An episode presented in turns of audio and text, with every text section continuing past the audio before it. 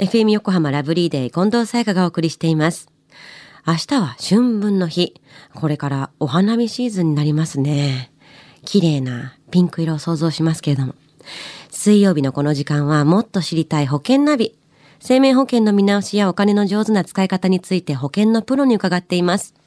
保険見直し相談、保険ナビのアドバイザー、中亀照久さんです。今週もよろしくお願いします。はい、よろしくお願いいたします。中亀さん、忙しいと思うんですけども、お花見ってどこに行きますか、えっ、と、ちこの近くのですね、はい家紋山公園とか、はい、はい。はい、結構行きますね。ああやっぱり気持ちいいですよね、はいこの時期は。さあ今週はどんな保険のお話ですか？はい。今日は私の友人からの高額療養費制度について相談があったのでお話ししたいと思います。はい。高額療養費制度っていうのはどんな制度なんですか？はい。あの、高額養老費制度とは、あの、医療費の家計負担が重くならないように、まあ、今医療機関とか、あの、あと、薬局の窓口で支払う医療費が、まあ、1ヶ月で、まあ、上限を超えた場合なんですけども、その超えた額を、まあ、支給する制度なんですね。まあ、上限額っていうのは、まあ、年齢とか所得に応じて定められていて、まあ、いくつかの条件を満たすことにより、まあ、負担をさらに軽減する仕組みも設けられているんですよね。うん、なるほど。まあ、人それぞれの金額は違えど、ある程度の値段を超えると、まあ、助けていただけるってことですよね。そうですよねで、ご友人からはどんな相談だったんですか？はい。あの、高額養老費制度について、最初のお金は立て替えないといけないのでしょとか、まあ、そのお金がない場合はどうすればよいのなんていうふうに言われたんですけども、最初の金額ね。ど、実際どうなんですか？はい。貸金貸付制度っていうのがあるんですけれども、はいまあ、なので手元にお金がなくても、まあ、高額のまあ入院に対応できますね。うんうんうん。まあ、でも、まあ、いざ、まあ、こういう癌とかいうふうに診断されたりとかですね。はいすると、あの、本人はもちろん、家族もみんなで慌ててしまうこともあると思うんですよね。んまあ、なので、まあ、元気なうちから、この高額な医療費がかかると言われたときに、まあ、利用できる制度と手続きを知っておくことが大切なんですよね。うん、とても助かる制度だと思うんですけども、詳しく教えてください。あはい。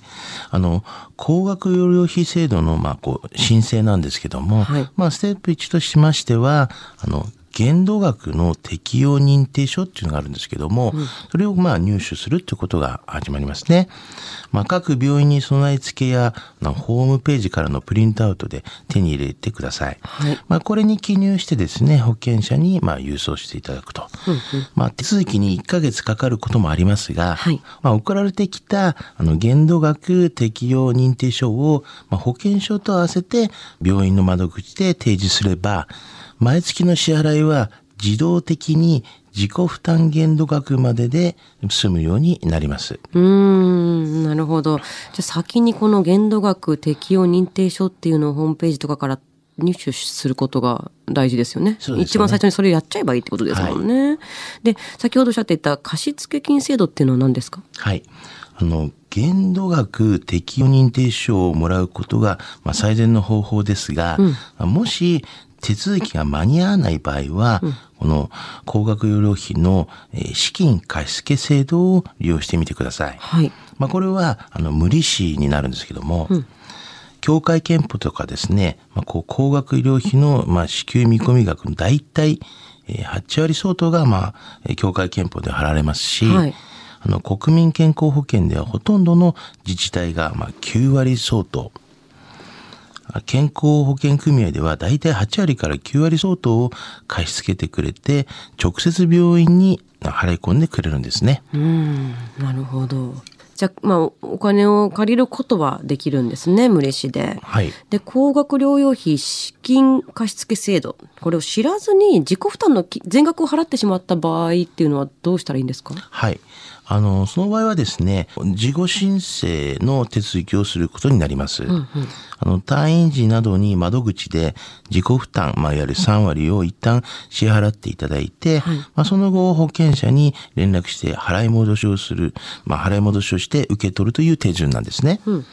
まあ、通常病院から、まあ、保険者への請求は翌月になるんです。まあ、そこから保険者への手続きには約大体1ヶ月ほどかかりますから、はいこの高額療養費の分ですね、えー還付されるっていうのは、おおよそ大体3ヶ月後というスパンになるでしょうね。まあこの時差とかいろいろ考えたらもう本当に最初から手続きをして済ませておいた方がいいですよね。そうで先すね。そっちの方がいいとに思いますね。ねできることたくさんありますからね。はい。では中上さん、今日の保険の話、知得指数は？はい。ズバリ97です。はい。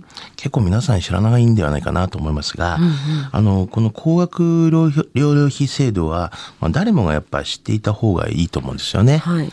だからまあ、使うとか使わないとか、まあ別としてですね、まあ知識として知っていた方が、まあお得だと思うんですよね。これはもうし知っといて損がない、全く損がない情報ですね。はい。では今日の保険の話を聞いて興味を持った方、まずは中亀さんに相談してみてはいかがでしょうか。詳しくは FM 横浜ラジオショッピング、保険ナビ、保険見直し相談に資料請求をしてください。